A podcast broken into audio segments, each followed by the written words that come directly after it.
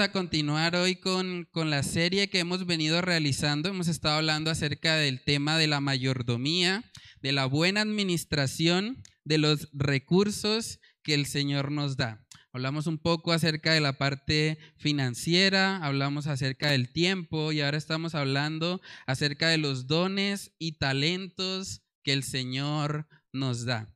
Hace ocho días hablábamos acerca del trabajo, que es algo de lo que la Biblia habla mucho. La Biblia nos manda a trabajar y de hecho nos muestra que el trabajo es algo bueno.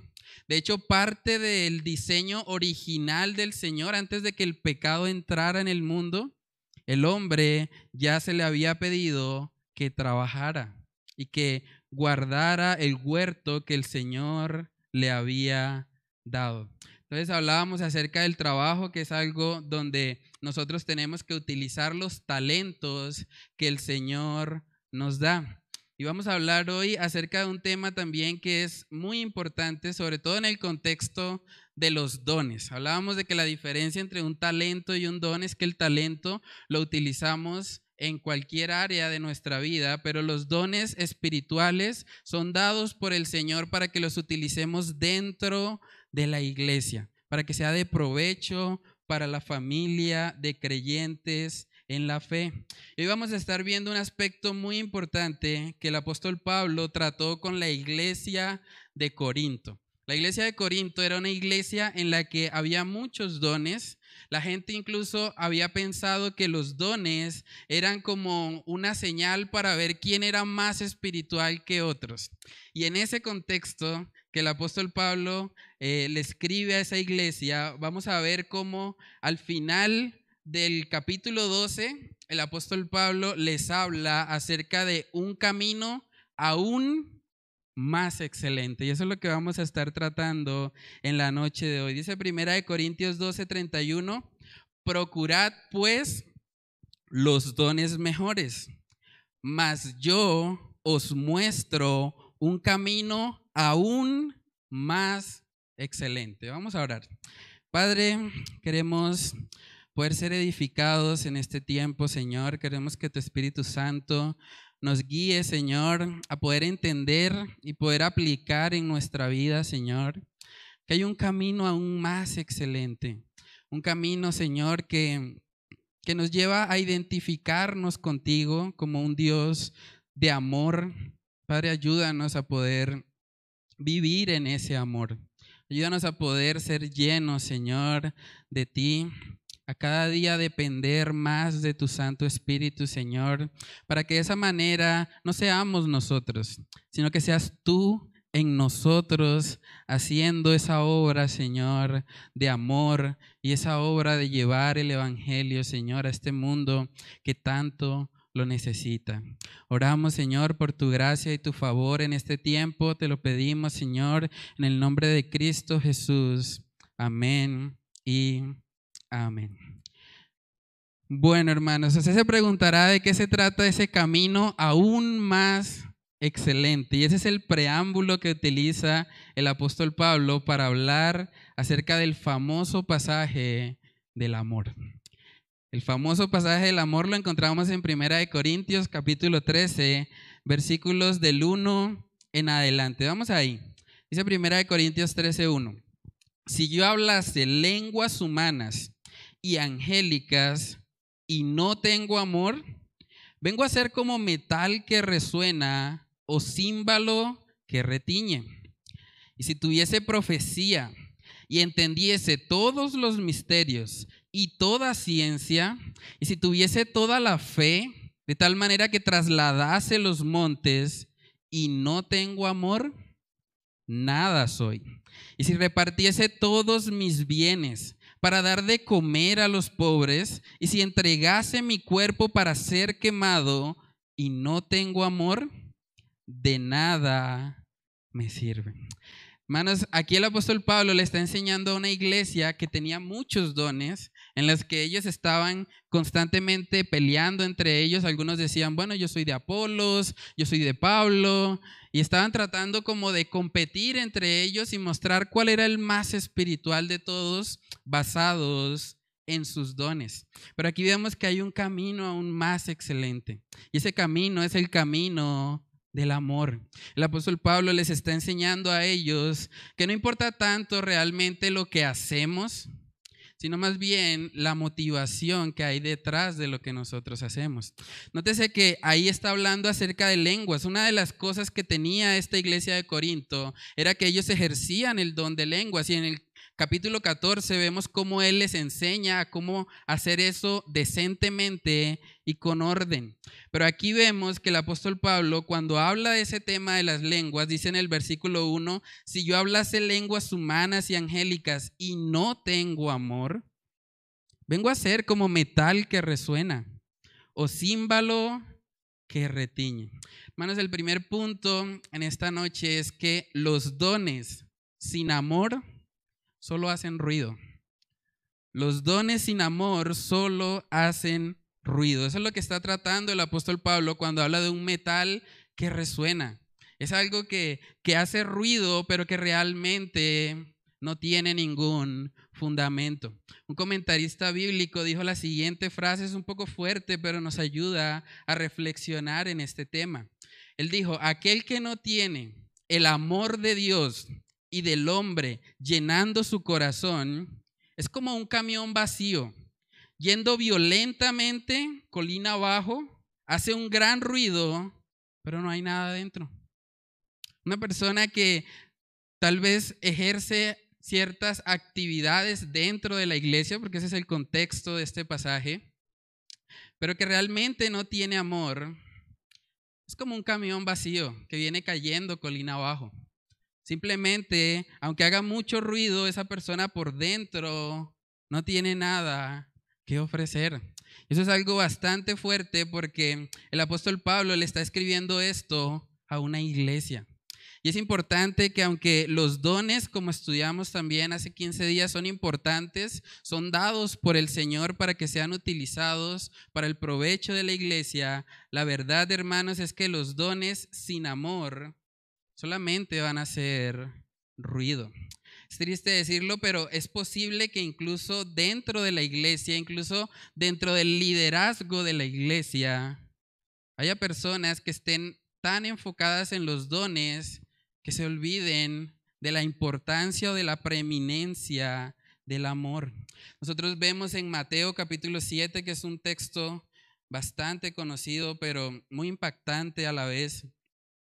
En ese texto vemos que Jesús mismo habla de ciertos líderes de la iglesia, personas que están ejerciendo ciertas actividades dentro de las congregaciones, pero que realmente no le conocen o que él nunca ha conocido. Vamos a verlo. Mateo capítulo 7, versículos del 21 al 23.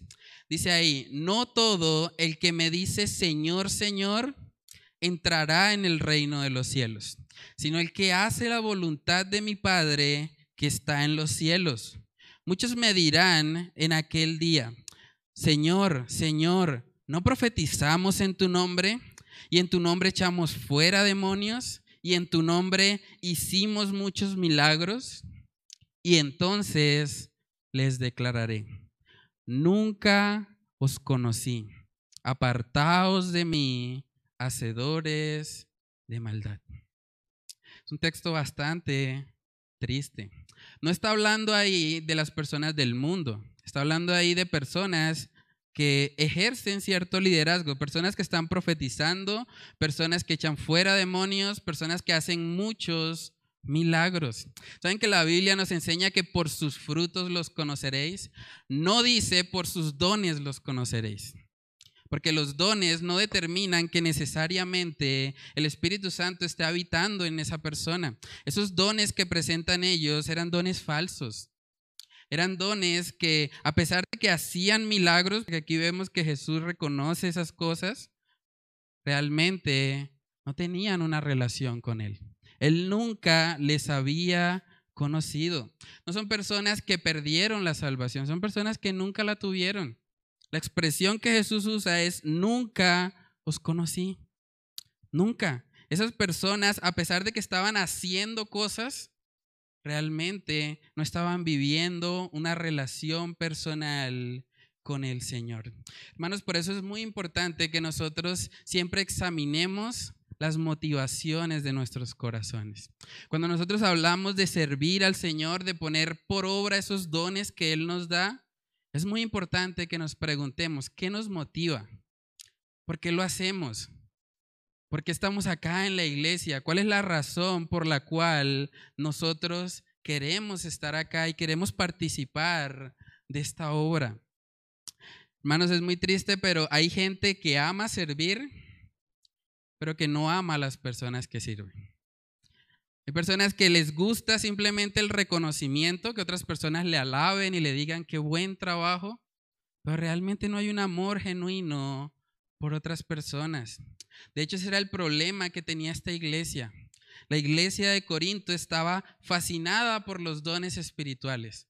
Estaban encantados por ver lo que el Señor estaba obrando de forma sobrenatural en ese tiempo, pero habían olvidado lo más importante. Por eso el apóstol Pablo tiene que hablarles a ellos acerca de un camino más excelente.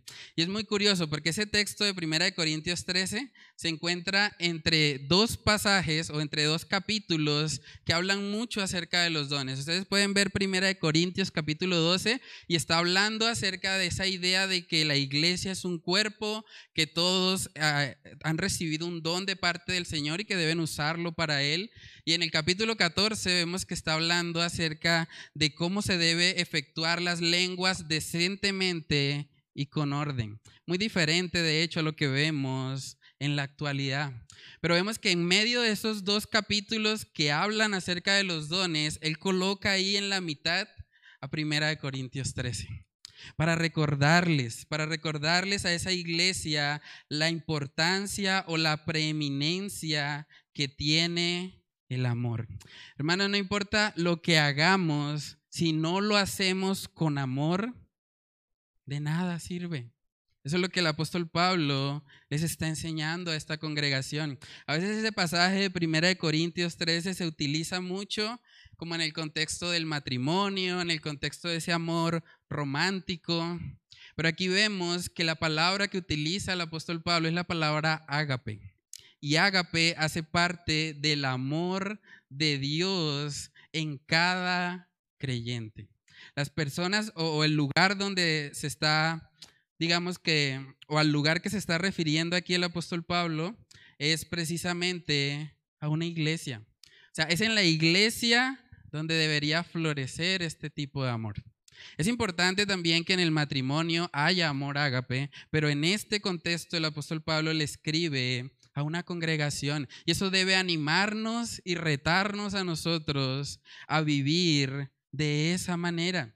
Dice ahí más adelante en 1 Corintios 3, en el verso 4, el amor es sufrido, es benigno. El amor no tiene envidia. El amor no es jactancioso, no se envanece, no hace nada indebido, no busca lo suyo, no se irrita, no guarda rencor, no se goza de la injusticia, mas se goza de la verdad. Todo lo sufre, todo lo cree, todo lo espera, todo lo soporta. Hermanos, ese es el tipo de amor que debemos cultivar en la congregación. Yo sé que no es fácil, ahí dice que el amor es sufrido. Eso es contrario a lo que este mundo nos enseña que es el amor. En este mundo nos dicen que el amor es sentirse bien, es una emoción, de pronto mariposas en el estómago, pero aquí vemos que se relaciona el amor con el sufrimiento. Y duele muchas veces cuando las personas pecan a nuestro alrededor, cuando nosotros pecamos y ofendemos a otros. Por eso habla de un amor sufrido. Pero vemos en la palabra de Dios, hermanos, que todo lo que se hace en la iglesia debe hacerse en amor debe hacerse en amor al Señor primeramente y también en amor a nuestro prójimo. Vamos a ver lo que dice Filipenses capítulo 2. Filipenses capítulo 2, versículos del 3 al 4. Filipenses capítulo 2, versículos del 3 al 4, dice ahí, nada hagáis por contienda o por vanagloria. Antes bien, con humildad, estimando cada uno a los demás como superiores a él mismo, no mirando cada uno por lo suyo propio, sino cada cual también por lo de los otros. Tremendo eso, ¿no? Nada hagáis por contienda o por vanagloria. Ese era el problema que había en Corinto. Estaban discutiendo, estaban peleando a ver cuál tenía el mejor don. Y por eso el apóstol Pablo les recuerda que más allá de los dones, hay un camino más excelente que es el amor. Saben que si nosotros servimos acá en la iglesia, no debemos hacerlo para competir entre nosotros, para ver quién lo hace mejor. Realmente cada cosa que se hace dentro de la iglesia debe hacerse simplemente en humildad, como dice el pasaje, estimando cada uno a los demás como superiores a él mismo. Esa es la meta para una iglesia, para una congregación. También vemos en Colosenses capítulo 3 que el apóstol Pablo dice algo parecido para la iglesia de Colosas. Colosenses capítulo 3 versículos del 12 al 14. Dice ahí, vestíos pues como escogidos de Dios, santos y amados, de entrañable misericordia, de benignidad, de humildad, de mansedumbre, de paciencia, soportándoos unos a otros y perdonándoos unos a otros si alguno tuviere queja contra otro. De la manera que Cristo os perdonó, así también hacedlo vosotros. Dice en el 14, y sobre todas estas cosas vestidos de amor, que es el vínculo perfecto. ¿Pueden ver la conexión con Primera de Corintios? El apóstol Pablo les dice a los de Corinto, hay un camino aún más excelente. Y aquí a los de Colosas les dice, y sobre todas esas cosas, vestidos de amor, que es el vínculo perfecto. Hermanos, es importante que nosotros examinemos las motivaciones de nuestro corazón, lo que nos motiva a servir. Debemos guardarnos de pronto de caer en el activismo. ¿Activismo qué es? Es cuando hacemos y hacemos y hacemos, pero realmente no estamos tomándonos el tiempo de mirar qué nos motiva a hacerlo. Y es fácil caer en eso, caer en el hacer, hacer, hacer. Por eso hablamos mucho en la iglesia acerca de fortalecer nuestro nivel de ser porque el ser debe anteceder el hacer. Cuando yo soy primeramente, cuando estoy llenándome del Señor, luego el hacer, lo que yo hago después de eso, va a ser simplemente el resultado de lo que yo ya he cultivado en mi relación personal con el Señor. ¿Saben que vemos un ejemplo de la palabra en el que una iglesia estaba viviendo de esa manera? Vamos a Apocalipsis capítulo 2 para ver el ejemplo ahí de la iglesia de Éfeso. Era una iglesia que estaba haciendo muchas cosas, pero que había olvidado este camino más excelente. Vamos a verlo, Apocalipsis capítulo 2, versículos del 1 al 4. Dice ahí, escribe al ángel de la iglesia en Éfeso, el que tiene las siete estrellas en su diestra, el que anda en medio de los siete candeleros de oro, dice esto. Yo conozco tus obras y tu arduo trabajo y paciencia, y que no puedes soportar a los malos, y has probado a los que se dicen ser apóstoles y no lo son, y los has hallado mentirosos, y has sufrido, y has tenido paciencia, y has trabajado arduamente por amor de mi nombre, y no has desmayado. Verso 4, pero tengo contra ti que has dejado tu primer amor. Esta iglesia estaba activa, estaba haciendo muchas cosas. ¿Saben que Él no los exhortó porque estaban haciendo muchas cosas? El problema no era que hicieran muchas cosas, el problema era que habían dejado su primer amor. Por eso es muy importante que nosotros cuando hablamos del servicio, cuando hablamos de poner nuestros dones eh, por obra para la gloria de Dios, debemos siempre examinarnos, hermanos, examinar por qué hacemos lo que hacemos, qué nos motiva. La única forma en que nosotros vamos a poder vivir en ese amor es si ponemos y mantenemos siempre nuestra mirada puesta en Jesús. Y ese es el segundo punto que vamos a estar viendo en esta noche. Cristo es nuestro mayor ejemplo de amor. Si vamos a aprender de alguien acerca de cómo podemos vivir en amor, cómo podemos ejercer esos dones entendiendo que lo hacemos por amor al Señor y a nuestro prójimo, tenemos que ir a Cristo Jesús. Él es el mejor ejemplo de amor que tenemos en la escritura. Dice la palabra en Juan capítulo 15. Juan capítulo 15 en el versículo 13 dice que nadie tiene mayor amor que este que uno ponga su vida por sus amigos. ¿Recuerdan lo que leímos en 1 Corintios 13? Decía en el versículo 3, y si repartiese todos mis bienes para dar a comer a los pobres, y si entregase mi cuerpo para ser quemado, y no tengo amor, de nada me sirve. ¿Saben que Jesús entregó su cuerpo no para ser quemado, sino para morir en una cruz para salvarnos. Pero Jesús hizo cada cosa de su vida en amor, hermanos.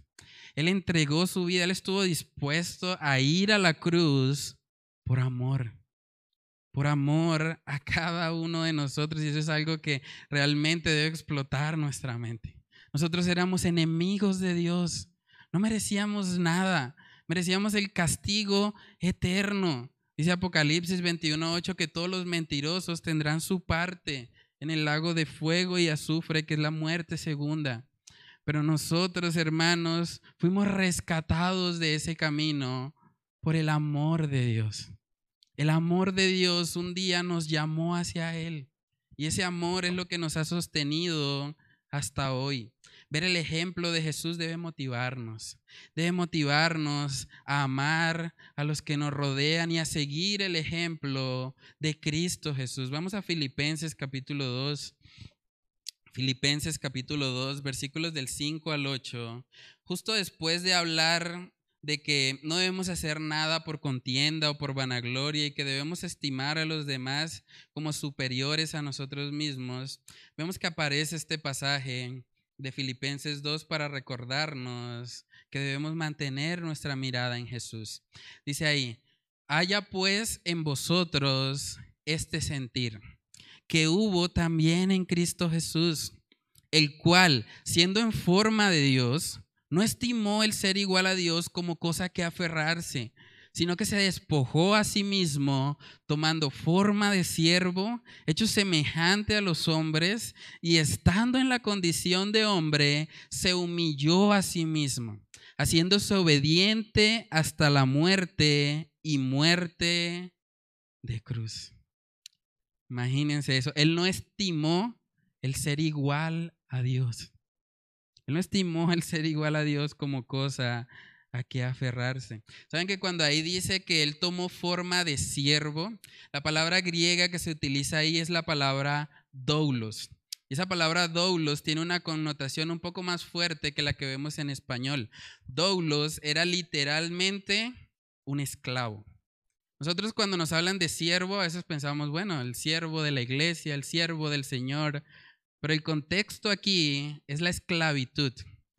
Jesús tomó forma de esclavo, un esclavo voluntario, un esclavo que decidió él mismo dar su vida, nadie se la quitó, él la dio voluntariamente por amor a nosotros.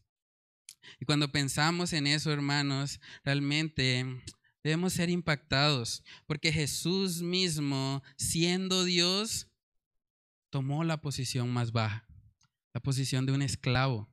¿Y por qué? Simplemente por amor a nosotros, para poder cumplir con el plan de salvación.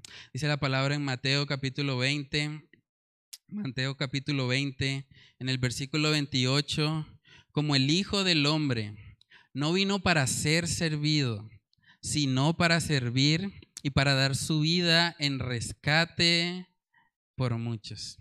¿Saben que si había alguien en el mundo que podía llegar y ser servido legítimamente era Jesús.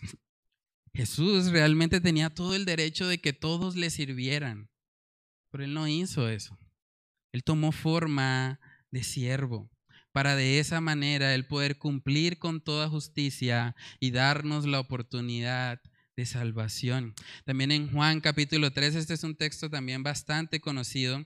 En Juan capítulo 13 vemos a Jesús efectivamente comportándose como un esclavo. Juan capítulo 13, versículos del 1 al 5 dice ahí, antes de la fiesta de la Pascua, sabiendo Jesús que su hora había llegado para que pasase de este mundo al Padre, como había amado a los suyos, vemos la motivación de Jesús, como había amado a los suyos que estaban en el mundo, los amó hasta el fin. Y cuando cenaban, como el diablo ya había puesto en el corazón de Judas Iscariote, hijo de Simón, que le entregase, sabiendo Jesús que el Padre le había dado todas las cosas en las manos y que había salido de Dios y a Dios iba, se levantó de la cena y se quitó su manto y tomando una toalla se la ciñó. Luego puso agua en un lebrillo y comenzó a lavar los pies de los discípulos y enjugarlos con la toalla con que estaba ceñido. Hermanos, esa labor de lavar los pies la hacían no solamente los esclavos, los esclavos de más baja categoría. Y Jesús se está comportando de esa manera para demostrarles su amor, para mostrarles a los discípulos cómo se vive la vida cristiana. Y cuando nosotros vemos eso, realmente debemos ser impactados. Saben que Juan, el autor de este libro, era una persona un poco prepotente. Antes de que sucediera esto, Juan estaba pidiendo ser el primero. Vamos a ver el ejemplo de Juan. En Marcos capítulo 10 vemos ahí la historia. Marcos capítulo 10, los versículos del 35 al 37. Miren lo que Juan y Jacobo pidieron. Dice Marcos 10:35. Entonces Jacobo y Juan, hijos de Zebedeo, se le acercaron diciendo, Maestro, querríamos que nos hagas lo que pidiéremos. Él les dijo, ¿qué quieres que os haga? Ellos le dijeron, concédenos que en tu gloria nos sentemos el uno a tu derecha y el otro a tu izquierda. Ese es Juan. Ese es el que más adelante tuvo que escribir Juan capítulo 13 y hablar acerca de este acto que el Señor Jesús hizo para lavar los pies de los discípulos. Imagínense lo que podía pasar por la mente del apóstol Juan. Una persona que quería ser el primero, que quería sentarse a la derecha y Jacobo a la izquierda. Vemos que él es impactado al ver que Jesús, en vez de tomar la posición más cómoda, la posición de autoridad, Jesús tomó la posición de un siervo, de un esclavo, del esclavo de más baja categoría. Por eso vemos aquí, si nosotros analizamos Juan capítulo 13, nos damos cuenta el nivel de detalle con el que escribe Juan. Miren que en el verso 4 él dice, y se levantó de la cena, hablando de Jesús, y se quitó su manto, y tomando una toalla, se la ciñó, luego puso agua en un lebrillo, y comenzó a lavar los pies de los discípulos y a enjugarlos con la toalla con que estaba ceñido. El apóstol Juan había sido tan impactado que él recordaba cada detalle. Él recordaba cómo Jesús hizo todo, desde que se levantó, qué hizo, cómo se quitó el manto, cómo tomó la toalla. Él, reconocía cada aspecto de eso, porque había sido grandemente impactado por lo que Jesús hizo acá, tomando forma de siervo. Hermanos, cuando nosotros vemos el ejemplo de Cristo Jesús, eso debe motivarnos. Debe motivarnos a amar así como Él nos ha amado. Vamos a mirar Juan capítulo 13 ahí mismo en el versículo los versículos del 14 al 15 vemos el propósito por el cual el Señor hizo estas cosas. Dice Juan 13, 14, pues si yo, el Señor y el Maestro, he lavado vuestros pies, vosotros también debéis lavaros los pies los unos a los otros, porque ejemplo os he dado, para que como yo os he hecho, vosotros también hagáis. Jesús quería que así como Él lavó los pies de sus discípulos, que ahora aquellos que nos identificamos con Él, también podamos hacer eso, hermanos. También podamos servirnos los unos a los otros. Esa acción de Jesús fue totalmente contracultural. Ellos no podían creer que Jesús mismo, el Salvador, estuviese haciendo eso. ¿Cómo podrían estar los pies de esos discípulos? Estamos hablando de un contexto en el que no había carreteras, no había asfalto. Esas personas tenían pies bastante sucios, pero aún así Jesús lo hizo. Él lavó los pies a ellos porque fue la forma de darles ejemplo, para que ahora ellos también puedan vivir en ese amor. Hermanos, saben que el amor entre los creyentes es algo que impacta el mundo. Es el tercer punto en esta noche. El amor entre los creyentes impacta al mundo. Si nosotros realmente queremos impactar al mundo, el mundo no está sorprendido cuando vemos, ellos ven que tenemos la doctrina correcta. Realmente al mundo ni siquiera le interesa la doctrina. Pero cuando hablamos del amor, las personas están mirando a los creyentes. Y las personas esperan de la iglesia, de los hermanos, de los que se identifican con Cristo, que puedan vivir ese amor. Ahí mismo en Juan capítulo 3, en el verso 35, luego de que Jesús termina de lavar los pies de ellos, miren lo que dice. En esto conocerán todos que sois mis discípulos, si tuviereis amor los unos con los otros. Hermanos, ¿cómo conocerán todos? Es con el amor. Con el amor es que el mundo va a poder identificar que realmente le pertenecemos a Cristo, que realmente nos identificamos con Él. Eso es muy importante. Nosotros tenemos que aprender y pedirle al Señor que nos ayude a hacer todo lo que hacemos en la iglesia basados en el amor, motivados por el amor de Cristo Jesús. Dice segunda de Corintios capítulo 5, este es un texto también bastante conocido. Segunda de Corintios capítulo 5, en el versículo 20, dice, así que somos embajadores en nombre de Cristo, como si Dios rogase por medio de nosotros, os rogamos en nombre de Cristo, reconciliados con Dios. Dice ahí, embajadores en nombre de Cristo. A veces enfatizamos mucho el hecho de que un embajador lleva un mensaje. Pero no solamente ese es el significado de un embajador. Un embajador es alguien que representa.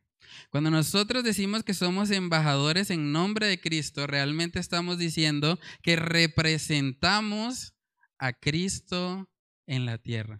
¿Saben que ese nombre cristiano realmente empezó a utilizarse por primera vez en contra de los primeros creyentes, precisamente para decirles que eran como pequeños Cristos. O sea, la iglesia primitiva vivía tanto este amor que el mundo decía, ah, esos son cristianos, son como pequeños Cristos, quieren ser como Cristo. Hoy por hoy nosotros utilizamos ese título de forma muy ligera, pero cuando nos hacemos llamar cristianos, realmente estamos diciendo que nos, nos sentimos identificados con Cristo Jesús. Hermanos, y identificarnos con Cristo Jesús significa que debemos ser los primeros en lavar los pies de otros. Debemos ser los primeros en ejercer ese amor, ese amor que Cristo ha derramado en nosotros. Entonces preguntémonos, ¿cómo vamos con eso? Cuando usted hace lo que hace, cuando usted ejerce los dones que el Señor le ha dado, ¿por qué lo hace? ¿Usted lo hace para que otra persona lo aplauda, para que otra persona le reconozca? ¿O realmente lo hace para el Señor? Lo hace por amor a Él. entendiendo todo lo que Él ha hecho por usted, de tal manera que ahora usted quiere vivir en agradecimiento al Señor.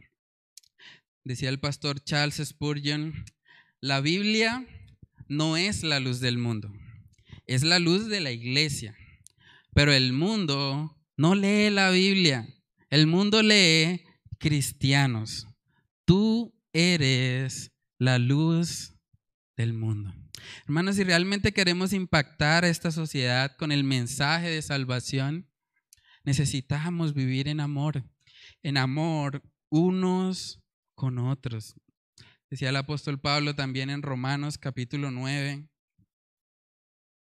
Romanos capítulo 9, ese es para mí uno de los textos más impactantes de todo el Nuevo Testamento. Romanos capítulo 9, versículos del 1 al 4. Dice ahí, verdad digo en Cristo, no miento.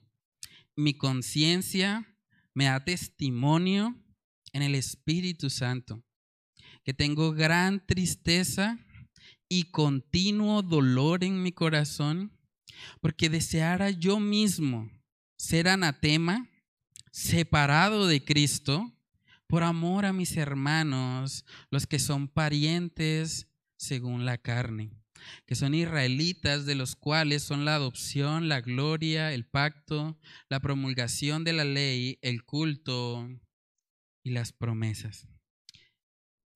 El apóstol Pablo, hermanos, está diciendo acá que él tiene gran tristeza y continuo dolor en su corazón. ¿Por qué? Por aquellos que no han conocido la verdad por aquellos que no han venido a Cristo en arrepentimiento y fe. Incluso él se atreve a decir que él deseara él mismo ser anatema. Esa palabra literalmente significa maldito. Yo preferiría ser maldito, apartado de Cristo, con tal que alguno de mis hermanos israelitas conociera el mensaje de salvación. Hermanos, ¿sentimos esa misma carga? sentimos realmente que deseáramos incluso ser malditos con tal de que el mundo conociera al Señor. Saben que una de las formas más impactantes que tenemos como iglesia para llevarles el Evangelio a los perdidos es a través del amor. Es a través de mostrarles a ellos que realmente nosotros no vivimos para nosotros mismos, para tener beneficio propio, sino que vivimos para el Señor y queremos amar a otras personas así como Cristo nos ha amado. Como algunos ya saben, esta semana se ha estado realizando una brigada, una brigada de salud visual en la iglesia de, Provenza. Yo les puedo contar la cara de esas personas cuando recibían las gafas. Algunos de ellos incluso lloraban de la emoción porque ellos estaban tan impactados de ver que estaban recibiendo algo gratis. Y algunos no lo podían creer. ¿Saben que más de 200 personas pudieron escuchar el Evangelio? Así es como nosotros debemos ser iglesia.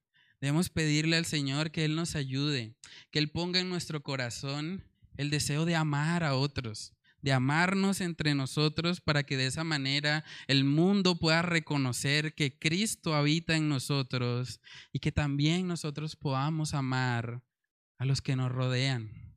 Dice en Mateo capítulo 9, ese texto se utiliza mucho en el contexto de las misiones. Mateo capítulo 9, versículos del 35 al 38, dice ahí, recorría Jesús todas las ciudades y aldeas, enseñando en las sinagogas de ellos y predicando el Evangelio del reino y sanando toda enfermedad y toda dolencia en el pueblo. Y al ver las multitudes, miren la reacción de Jesús, tuvo compasión de ellas, porque estaban desamparadas y dispersas como ovejas que no tienen pastor. Entonces dijo a sus discípulos, a la verdad, la mies es mucha, mas los obreros pocos. Rogad pues al Señor de la mies que envíe obreros a su mies. A veces hablamos mucho acerca de que se necesitan obreros en diferentes lugares del mundo, y es verdad, pero también se necesitan obreros acá, en Bucaramanga, en su área metropolitana. Somos casi un millón de personas que necesitan escuchar el Evangelio de salvación. Hermanos, y la forma como nosotros podemos convertirnos en esos obreros que van y, y ciegan la mies, porque la mies ya está lista, simplemente faltan esos obreros. La forma como vamos a hacer eso es primeramente dependiendo en Cristo Jesús, siguiendo su ejemplo, mirándole a Él, amándonos unos a otros y pudiendo servir a esa comunidad que tanto necesita el Evangelio de salvación. Entonces, si usted no ha conocido ese amor del que hemos estado hablando hoy, ese amor ágape, ese amor sufrido, ese amor que da la vida por la otra persona, que estima a los demás como superiores a él mismo. El primer paso para experimentar ese amor es venir a Cristo. Es venir a Cristo en arrepentimiento y fe. Si usted entrega su vida a Él, si usted se rinde completamente al Señor, usted puede ser una nueva criatura. Y como fruto de su comunión con el Señor, ese amor va a empezar a florecer. Y el mundo va a poder identificar en usted que el amor de Cristo habita, que el amor de Cristo lo constriñe y lo lleva a usted a vivir no para usted mismo, sino a vivir para aquel que le salvó y que dio su vida en la cruz para salvarle. Entonces, hermanos, vamos a orar y vamos a pedirle al Señor que Él nos ayude a vivir en este amor, que Él nos ayude a entender que más allá de los dones, más allá de lo que hacemos, hay un camino más excelente y es el camino del amor.